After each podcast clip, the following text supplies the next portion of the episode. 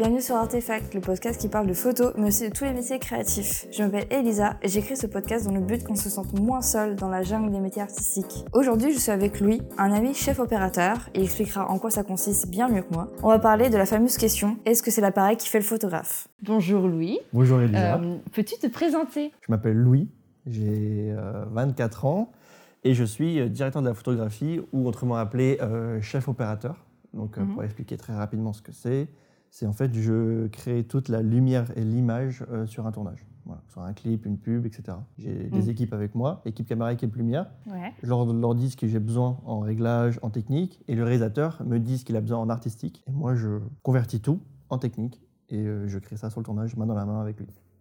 Alors aujourd'hui, on va parler d'un sujet qui du coup je trouve te correspond bien parce que tu es la personne qui me conseille tout le temps du matos. Un peu un conseiller FNAC. On va parler du sujet, euh, est-ce que c'est l'appareil qui fait le photographe? Et du coup, j'ai trouvé que c'était la bonne personne pour parler Ouais. de ce sujet-là. Euh, parce que tu as l'expérience du photographe, mais du coup tu as l'expérience de, de ton métier aussi. Ouais, bien sûr. Pourquoi ça sert à rien euh, d'avoir le meilleur appareil, l'appareil le plus cher ou le dernier cri, pour commencer à créer des images? Alors pour moi, euh, c'est pas forcément pertinent d'avoir euh, un gros boîtier photo, par exemple, je sais pas moi, un R5, un R6, des trucs à plus de 1500 euros Pour, commencer. pour commencer, Hmm. parce que euh, faut déjà être sûr que t'aimes ça. Ouais, c'est vrai. Ouais, sinon ça fait un gros investissement dès le début, quoi. Après, bon, si t'as vraiment les moyens, euh, on peut se faire plaisir. Ouais, Pour moi, enfin, faut d'abord être sûr de ce que tu fais, de, de aimer ça et de voir si derrière euh, il y, a y une nécessité à gagner sa vie avec ou des besoins très précis déjà. Il faut vraiment établir le besoin précis de ce que tu aimes faire en photo avant de choisir le boîtier. Ça dé- en fait, ça, le boîtier dépend vraiment beaucoup de ton utilisation. ouais. Parce que moi, ça m'arrive tout le temps. hein. Genre, qu'on vient de me voir en mode Ah, il est trop bien ton appareil, il fait des super photos. Il fait de belles photos ton boîtier. Ah, ouais, merci. mais c'est c'est parce que je sais m'en servir en fait, qui fait des belles photos, hein, et il le fait pas tout seul. Ouais, ça m'énerve, ça. Les gens disent Ah, il fait de belles photos ton appareil photo. Bah oui. Bah, super, ouais, c'est son, oui. c'est son but. Après, les gens qui disent ça, généralement, c'est. Ils ne disent pas en mode euh, c'est lui qui fait tout. C'est vraiment, Oui. ils trouvent que la qualité, elle est incroyable parce Ouais. que tu sais t'en servir. Et ensuite, parce que c'est aussi un bon boîtier avec de bons objectifs. Oui, Et voilà. mais c'est un, c'est un mélange, c'est pas que l'appareil, tu vois. Voilà. Genre, on- C'est vraiment un- parce que par exemple, euh, il y a des boîtiers, euh, c'est pas forcément les boîtiers les plus chers qui seront les mieux, par exemple, pour faire de la photographie animalière. Mm. Alors, en, fonction des tailles de capteurs, etc. etc. Enfin, on va Mm. pas rentrer dans les détails techniques, Mm. mais euh, c'est pas forcément les, les mieux. Et, Ouais. et, et inversement pour d'autres. Donc, euh, ça dépend vraiment d'usage, même des marques. Il y a des marques qui sont mieux pour certains types de photos, d'autres pour euh, le portrait, d'autres mieux pour faire plus des, des photos de sport, etc. etc. Mm. Donc, euh, pour commencer, un petit boîtier pas trop cher, ou même son téléphone, par exemple. Ce sera la question d'après. Et euh, enfin voilà, faut vraiment déjà euh, apprécier ça. Et puis dès le début, c'est plus important d'avoir un bon objectif que un bon boîtier, parce qu'avec Ouais. un boîtier à 400 euros et un bon objectif, on peut avoir des super rendus. Alors que l'inverse, un boîtier très haut de gamme et un objectif pas ouf, tu auras des photos qui seront quand même de qualité, mais euh, en termes de look, Mm. si on parle juste de look, euh, sera mieux de l'autre côté. Ouais. Mais c'est un truc qu'on m'a dit dès le début, moi. En mode, si je dois upgrader quelque chose, il faut upgrader les optiques d'abord et après le boîtier. Mhm. Parce qu'en fait, le boîtier en soi, euh, même si c'est un, un entrée de gamme, il fera ce qu'on lui demande.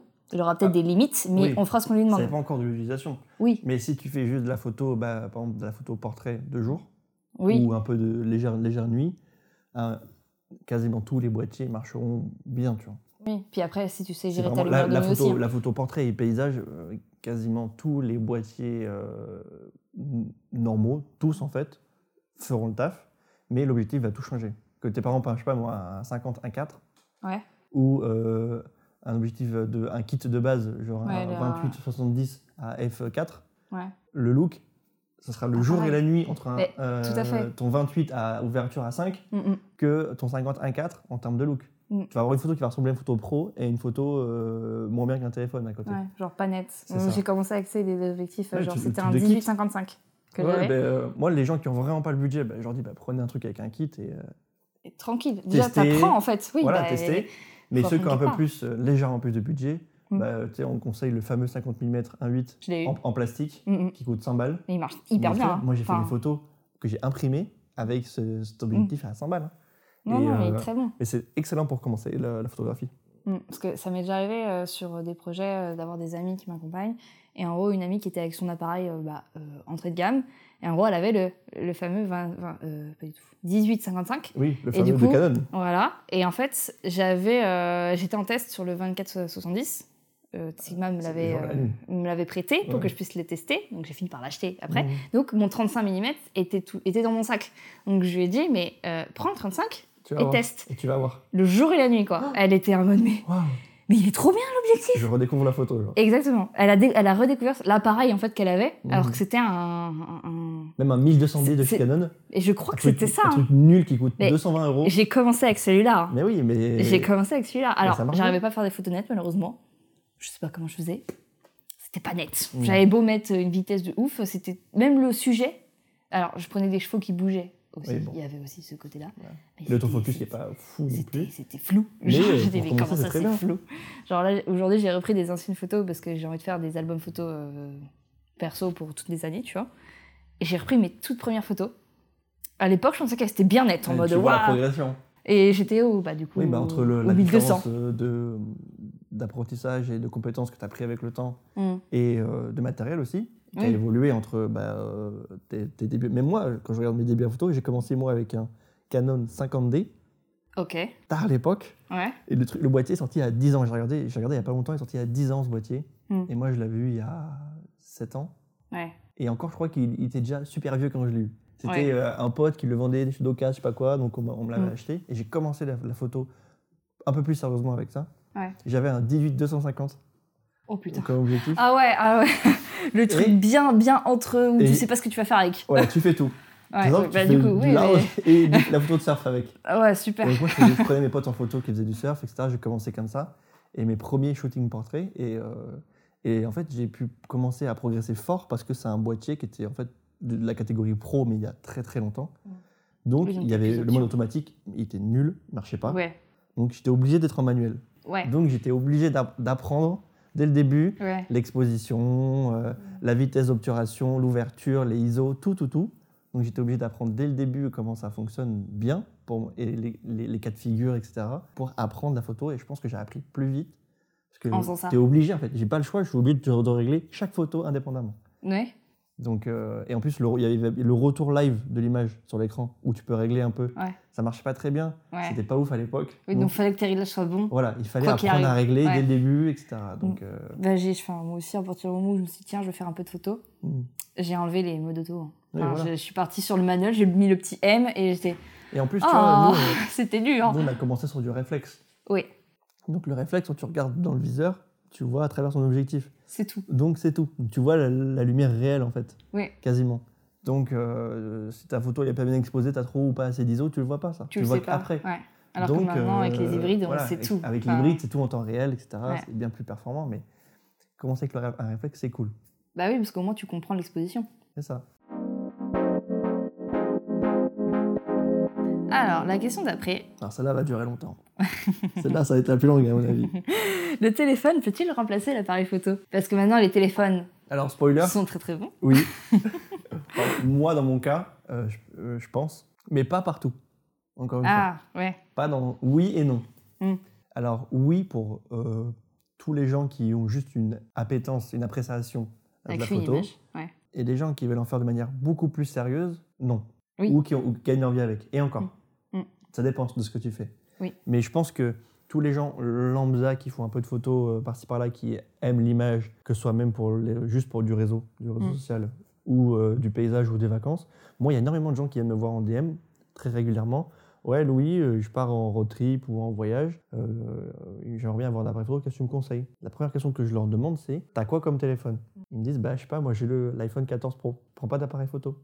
Ton boîtier, ça va te prendre un kilo dans ton sac, minimum, plus euh, beaucoup de place. Alors que tu as un téléphone sur toi qui marche de tonnerre. En plus, les derniers, tu as 48 mégapixels, tu as trois objectifs. Enfin, si tu veux la même chose en boîtier photo compact de voyage, ça n'existe pas. Ou alors, Mm. tu as un sac exprès pour, ou ça prend beaucoup de place. Ouais. Et euh, c'est pas aussi efficace. Genre. Ton téléphone, tu le dégaines, tu as une, une- une performance en basse lumière Très, monumentale. très bonne, ouais. Moi, avec, même avec des boîtiers photo, genre ben, AR6 comme le tien, parce qu'on va parler d'un boîtier que tu connais très bien, euh, en montée d'ISO, le téléphone, il, Mais il est très bon aussi. hein. Il- Oui, mais le téléphone, il, il te bat, genre. Je sais pas, hein, le RC c'est bon. hein. Mais en fait, l'avantage, c'est que, oui, mais toi, tu seras obligé de baisser ton shutter de fou. En fait. Ouais, oui. Sauf que, du coup, tes photos, si le, ton sujet bouge un minimum, elles seront pas nettes. Mhm. Parce que tu seras obligé de monter à 1 300e ou 1 Ouais. 250e, Mm. du coup, monter encore plus les ISO, Ouais. et là, t'es mort, en fait. Ouais, alors que l'iPhone, non. Ok. Parce qu'avec toutes les stabilisations, euh, l'intelligence artificielle, le traitement logiciel, tout ce qui est. Parce que la- la- l'appareil photo, ça te sort une photo brute avec quasiment aucun travail dessus. Un peu de réduction de bruit si on l'active dans l'appareil photo, mais qu'a- quasiment aucun traitement dessus. C'est nature, vraiment pour 100% de la qualité. Alors que le téléphone, il la traite de fou. Oui, il la traite d'abord. C'est ça. Donc, Mm. tous ces traitements font que euh, ça te sort une photo ultra qualitative. Dès Avec- début. en plus, avec le mode pose longue. Fais-moi une. Je te mets au défi de faire une photo, je sais pas moi, de la Tour Eiffel à 5 secondes d'exposition à la main. Et on ça regarde, tremble, et on ça regarde tremble, le ça marche pas, c'est pas net. Même si tu as beau être la personne la plus stable de la planète, que tu fais 150 kilos et que tu tiens ton boîtier contre ton torse, Ça marche pas. ce sera jamais aussi net que, que lui, il fait des pauses longues de 10 secondes à la main, main levée, Ouais. bout de bras, Ouais. et c'est net. C'est vrai que j'en fais. Ça m'arrive. Et c'est incroyable. Mm, mm. Et juste ça, en fait, c'est juste imbattable euh, pour moi, pour ce genre de cas de figure. Après, pour toi, par exemple, où c'est ton métier, Mm. la photographie, moi non, moi c'est juste ma passion, c'est ce que j'en Mm. fais à côté, c'est pas mon métier principal, mais euh, c'est vraiment pour du kiff. Et ben moi, pour du kiff, j'ai un vieux boîtier, j'ai un Canon 6D. Mm. C'est le premier, euh, c'est le premier euh, plein format abordable de l'époque, Ouais. en fait. Et euh, ça marche très bien, tu vois. Même des fois, je fais des contenus pro avec, mais je le sors jamais. Je, fais mon Ouais. téléphone. Ouais. Je sors jamais parce que quand, je vais, ju- quand je vais juste me balader dans Paris, des fois je me dis tiens, je vais faire deux trois photos. Je me retrouve à, me trimballer mon boîtier qui fait 1,3 kg toute Mm. l'après-midi, sur le bras dans le métro et tout, c'est chiant. Je vais, je vais me prendre un café, c'est relou. Je le pose, se pose sur la table, ça prend toute la place. Mm, mm. Et au final, j'ai fait 5 photos dans la journée. Ouais, alors que si t'as ton tel dans les mains, Alors j'ai mon tel. déjà en plus le traitement est bien plus rapide à faire parce qu'en fait un appareil, il faut que tu sortes ta carte SD. C'est pour ça, moi je crois que je fais jamais de photos en dehors de mon taf. Oui, après, t'en fais tellement aussi. euh, Oui, mais c'est aussi pour ça que je ne fais pas de photos. euh, alors mes projets perso et mes prestats. Mhm. En plus, genre euh, par exemple quand je pars en voyage, j'emmène pas mon gros appareil. Je l'ai emmené une fois, je l'ai pris sur toute une rando à Madère. Chiant. Je l'ai jamais sorti. Le seul que- appareil que j'ai sorti à Madère pour faire des photos, c'était mon AE1 Oui, voilà. pour faire l'argentique. Et d'ailleurs, euh, donc, appareil je photo argentique depuis. AE1 qui est ultra compact, mm, mm, très léger, et à emmener, c'est pas une galère. C'est ça. Moi, mais pareil, combien de fois je suis parti avec euh, pour bouger, en, en vacances ou en voyage ou quoi Je l'ai jamais sorti. Ouais, non, Ou alors, tu fais quatre photos, parce que tu l'as quand même dans les mains, donc que tu tu dis, fais, tiens, je prends quatre photos, et ces photos-là, de, paysages en plus, où il n'y a pas de profondeur de champ, il n'y a rien, le téléphone, pff, Il s'en sort très bien. un million de fois. Bah, moi, du coup, mes seules photos de paysage que j'ai pu faire, c'est celles bah, avec le AE1. C'est actuellement tous mes fonds d'écran. Oui. Parce qu'en fait, euh, déjà de 1, il y avait bah, il y a le grain et tout le truc argentique. Puis il y a aussi plein de défauts. Parce que du coup, il me faisait plein de. Il buguait un peu, machin. Du coup, en fait, t'as vraiment des défauts de, euh, de bavure, de Oui, trucs de machin. Et en fait je look. kiffe. C'est ce qui fait le charme de, de l'argentique. Tout à fait. Et du coup, c'est pour ça, c'est ça mes fonds d'écran. Voilà. Mais ouais, donc euh, pour conclure ça un, un peu, le téléphone peut remplacer la- l'appareil photo, oui, dans certains cas, mais pas pour du professionnel. Et encore, après, on a vu des campagnes qui ont été faites par Oui. Apple, par exemple. Mm, mm. Ils ont shooté les joueurs de l'équipe de France, Ouais. où ils ont imprimé ça sur 20 mètres de large. Ouais, avec Et un ça passe très bien. Oui, mais c'est aussi parce qu'ils ont aussi mis tout ce qu'il y a autour. En gros, ils ont juste remplacé la caméra principale par un iPhone. Oui, ils ont des grosses lumières, ils ont tout. Voilà, en fait, et la, la- le, comment dire, le setup final est le même que s'il y avait une caméra. Ouais, c'est ouais. juste que c'est l'iPhone qui, prend le, Ouais, qui prend le relais. Il est juste très bon, en fait. Mais après, tu as, quand même 48 mégapixels. Oui. Donc euh, pour imprimer, ça passe très bien, 48 mégapixels. Et en, plus, et, en plus, quand tu imprimes sur 20 mètres de large, euh, la résolution, elle change pas. C'est juste que oui, c'est tellement oui, loin. c'est fait pour être vu de loin. Voilà, de de Mm. près, c'est flou en fait. Mm. pas- Bah, bah, les photos de métro. Hein. Oui, tu voilà. regardes, tu vois toutes De les, près, tu vois toutes les pixels, hein. couleurs. Bah, c'est ça, mais c'est fait exprès. C'est pour que de loin, ce soit bien. Tu oui, vois. soit lisible. Alors ensuite, je voulais parler euh, de qu'est-ce qui définit un bon photographe ou un bon technicien de l'image pour toi? Alors, en fait, quels sont les prérequis pour être bon dans ce métier-là, en fait Ou dans le métier de juste créer des images, finalement Mais en fait, moi, ce, ce- celui-là, je l'attendais, c'est là parce que je sais pas trop quoi répondre parce que Mhm. euh, qu'est-ce qui définit un, quelqu'un Oui, photographe c'est bon c'est ou ça pas? qui est intéressant, En parce qu'en fait, c'est subjectif. c'est- c'est comme la peinture, tu vois. Même les photographes, euh, même sur Instagram, on- le, le cas le plus probant, c'est que on va voir des comptes de photographes passer, encore plus nous parce que voilà, c'est notre métier, donc on, on en voit plein tout le temps passer, et on, et on s'attarde plus là-dessus. Et on se dit, mais lui, ce qu'il fait, euh, c'est vraiment nul. Et l'autre à côté, le compte d'à côté, c'est incroyable, tu vois. Et, et peut-être ce sera l'inverse pour même nous deux. Je suis sûr qu'on regarde Mhm. des comptes, on ne sera pas d'accord sur euh, la Oui. façon de shooter, etc. Donc, euh, pour moi, ce, qui définit euh, d'être un bon photographe, ben, euh, Bah, c'est pas le matos, du moins. En écrivant cette question, c'était ça que je voulais. euh, Non, parce qu'aujourd'hui, sur ça, parce qu'en fait, euh, c'est pas le matos qui compte pour être un, Non. un créateur. je pense que c'est juste euh, la créativité, en fait. Hum, Et l'œil. Voilà, donc euh, je pense que tu fous euh, n'importe quel appareil photo dans un photographe excellent, euh, il ressortira des choses bien, plus Oui. ou moins qualitatives, techniquement parlant. La Mm. résolution, euh, le, le bruit qui sera moindre en fonction du boîtier ou quoi, Puis, mais la photo de la derrière, stabilisation du boîtier, elle restera la même. Mm. Parce que, que tu as un Oui. 35 mm qui coûte 10 euros ou euh, 5000, ça reste un 35 mm en fait. Oui. Le- en fait, le cadre sera le même. Voilà, le cadre c'est le même. Ce Donc après, c'est toi comment tu composes ton cadre, tu joues avec ta lumière, etc. etc. Hum. Donc euh, moi je pense que c'est juste toi tes compétences qui fait que tu défi- et aussi euh, comment ça touche les gens ce que tu fais Oui. qui Oui, bah oui, définit ça, je suis com- d'accord. si tu es un Mm. bon après il y a technicien d'image c'est différent Oui. Parce que Oui. technicien d'image tu vas avoir euh, ceux qui les DIT par exemple Qu'est-ce que c'est que ça enfin les, les digits Ah, digit. c'est ça. Je- en fait, j'ai déjà entendu ce métier-là. le digit Mais je sais c'est ce que euh, le gars euh, qui est euh, quand toi tu es photographe euh, qui a sa petite roulante à côté Ouais. ou son bureau Mm. qui est lui qui est sur l'ordinateur Mm. et qui reçoit toutes les photos en temps réel pendant que Ouais. tu shootes Ouais. Et lui, en fait, il va faire un pré-traitement des photos Mm. avec une, même un- une retouche qui a été prévue en amont et, on va, et qui montre au client en temps réel. Ok.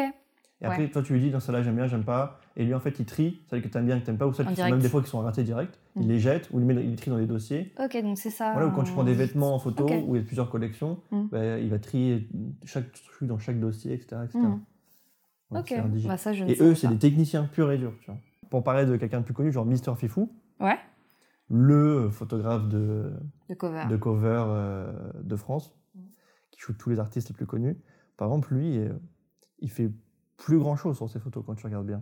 Quand tu Ouais. regardes ses ma- making-of ou comment il travaille, il a toute une équipe de DA, de techniciens Mm. qui vont créer tout le décor, la lumière, etc. Lui donne ses directives. Mm. Et à la fin, on lui file l'appareil photo qui est monté avec le bon objet, machin qui est réglé. Il vient, il, il appuie sur le bouton. Oui, mais c'est quand même lui qui a imaginé tout le reste. Bien sûr, il a donc, imaginé. euh, il n'est pas touriste non plus. hein. non, bien sûr, je dis pas qu'il fait rien. Mais euh, après, pour en en arriver là, il a fait des millions de photos Tout avant, seul. Tout seul, Mhm. ou maintenant il peut se permettre d'avoir une équipe, parce que Mm. les projets sont de plus en plus gros, et de plus en plus, donc voilà, une Mm. équipe qui facilite, facilite énormément le travail, mais derrière, c'est lui qui fait la, le cadre final. Oui, en fait, je me dis aussi que c'est un peu le, un peu le, le boss final, en Oui, fait, de ça. pouvoir euh, avoir une idée Et avoir les meilleures personnes pour faire le ça. truc dont tu as l'idée, en les fait. meilleures personnes qui construisent ton décor, Voilà, c'est ça. qui font ta lumière, Mm. le stylisme, le Mm. maquillage, Mm. les personnes qui retouchent aussi derrière ta photo, euh, etc. Tout qui édite et tout. Et toi, juste, tu te concentres du coup sur la base de la photographie qui est faire un cadre.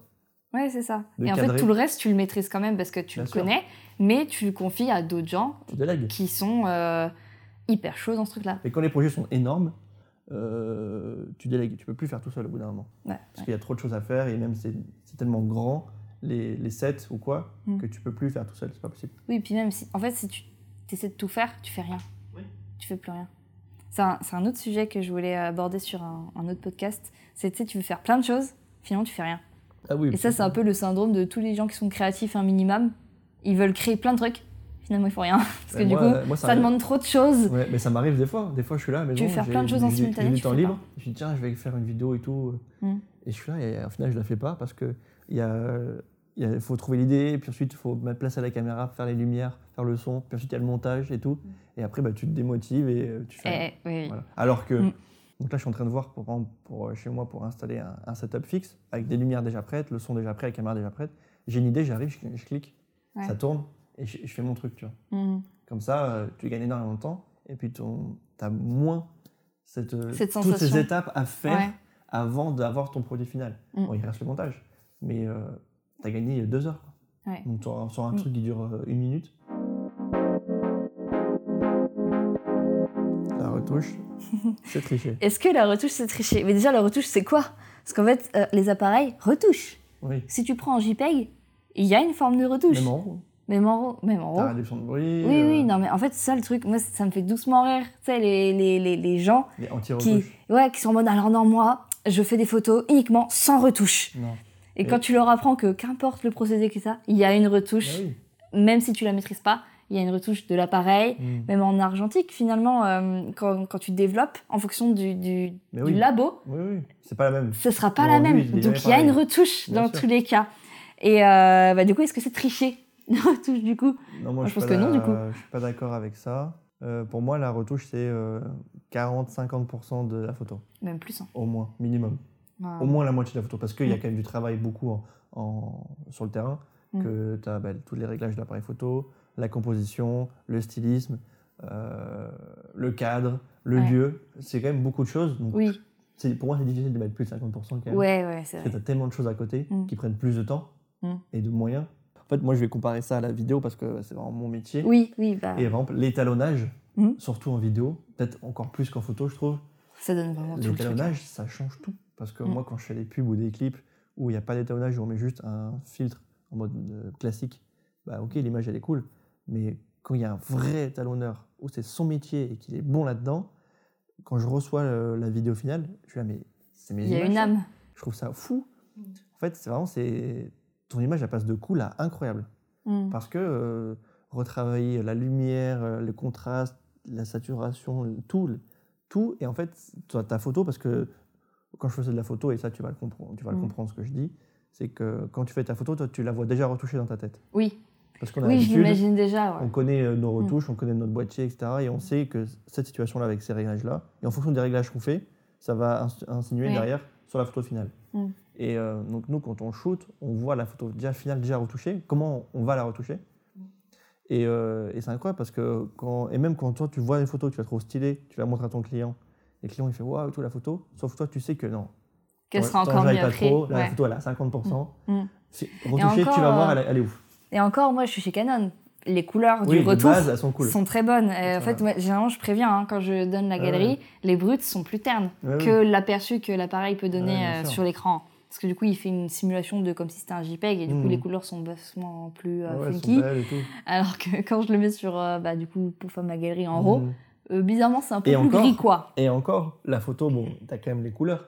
Mm. Mais moi, en vidéo, Ouais. quand je suis en log, C'est gris. c'est gris, Il n'y a rien, moche. y a rien d'autre. Ouais, c'est vrai du que. noir et blanc presque. Ouais. Je suis en sépia noir et blanc. Puis même en noir et blanc Donc, sans euh, contraste. Hein. C'est ça, noir et blanc sans contraste. Il n'y a rien, c'est trop moche.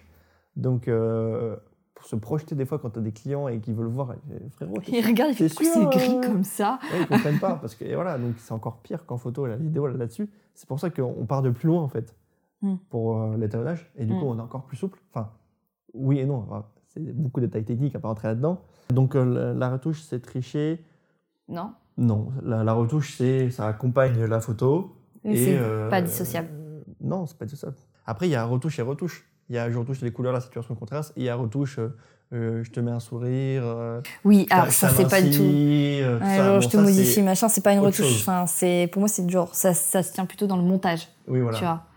Pour moi, la retouche, c'est vraiment. C'est uniquement euh, esthétique, couleur. Voilà. Mm. Parce qu'en fait, ce qui fait la différence entre plusieurs photographes, c'est uniquement la retouche pour moi. Et il y a aussi la prise de vue qui change. Oui, Mais l'angle, si ouais. on met le même boîtier euh, dans les mains de plusieurs photographes euh, et le même sujet ou quoi, la, la différence va surtout se faire pour moi à la retouche.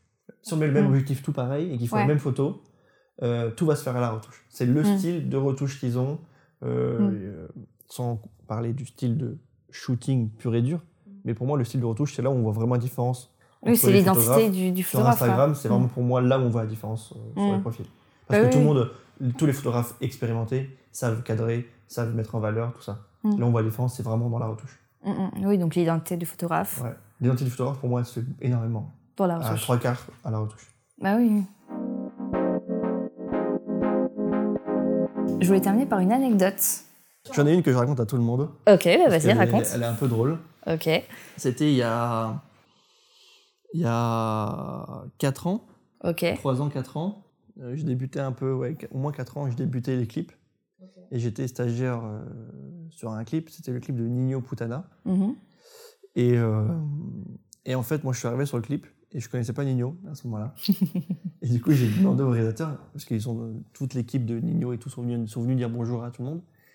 Et moi, je regarde le réalisateur, je fais, mais euh, du coup, c'est lequel euh, Nino là, dans l'équipe? Le, le gars, il me regarde en mode, mais quoi? T'es qui toi? Sérieusement, mec? Après, le réalisateur, je le connaissais déjà. Donc, Oui. c'est pas un gars, j'ai- voilà, Oui, je, euh, on pouvait me permettre de rigoler oui. un peu, tu vois. Donc, euh, en plus, c'était l'époque de, pour ceux qui connaissent, de Destin, l'album Mhm. Destin de Nino. C'était son là où il était le- plus haut Ouais, dans le rap. ouais. C'était là où il cassait tout. Son plus gros album. Et, euh, et j'étais là, mais c'est qui ce mec? C'est lequel Et c'est la note qui fait un peu rire à chaque fois les gens. Et Bah ouais, ceux qui connaissent vraiment le rap, ils disent Mais, mec, Mais qu'est-ce que tu racontes t'es un bouffon, genre. Tu travailles là-dedans. Tu t'es pas renseigné Ouais, mais à l'époque, je faisais plein de clips de rap et j'écoutais pas de rap au, au début. Et euh, Ouais. donc, je faisais des artistes. Je, je, disais à mes potes, mais tu connais euh, Nino? Quoi? C'est comme si, je sais pas moi, tu dis, tu connais Brad Pitt, genre. Ouais. Bah non. Bah oui, en fait. euh, oui, Brad Pitt, frérot. Ah, c'est pareil, euh, voilà quoi. Et bah, merci beaucoup. C'était super intéressant. Bah, avec plaisir. Bah Merci ouais. de m'avoir invité sur ton nouveau média, ton nouveau, ta nouvelle plateforme. C'est vrai, ma nouvelle plateforme. J'ai développé une plateforme. Non, mais tu passes d'un. Ah oui, non, mais c'est un, un nouveau médium. Ouais, c'est un nouveau médium que je, bah, du coup, j'expérimente. hein. Mm. On verra ce que ça donne, mais, mais c'est cool. Et bah, merci beaucoup. genre. Euh, merci à toi. Et euh, bah, du coup, on se retrouve au prochain épisode.